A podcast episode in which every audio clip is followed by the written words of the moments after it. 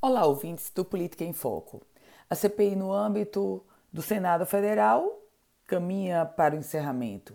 A CPI da Covid-19, no âmbito da Assembleia Legislativa, também já começa a dar passos largos para os seus finalmente. E nesse contexto, vem com o presidente da Comissão Parlamentar de Inquérito da Assembleia Legislativa, o deputado estadual Kelpis Lima, o adiantamento do que poderá constar no relatório.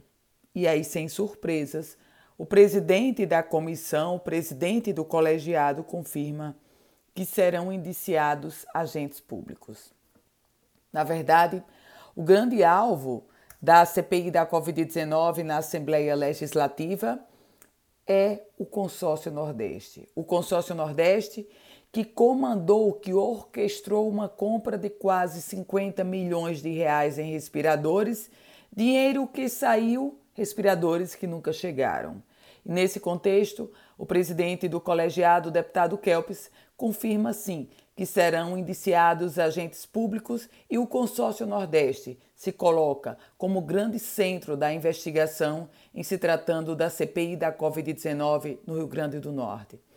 Pensar que o relatório da CPI, CPI que tem maioria da oposição, pensar que o relatório da CPI não vai chegar a pessoas ligadas ao governo do Estado seria ingenuidade. Afinal, o que nós vamos ter agora, nessa reta final da CPI da Covid-19 na Assembleia, é uma série de depoimentos de autoridades de um quilate maior e, portanto, novas informações mais robustas tendem a aparecer.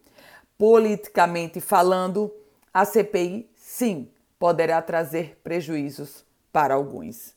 Eu volto com outras informações aqui no Política em Foco com Ana Ruth Dantas.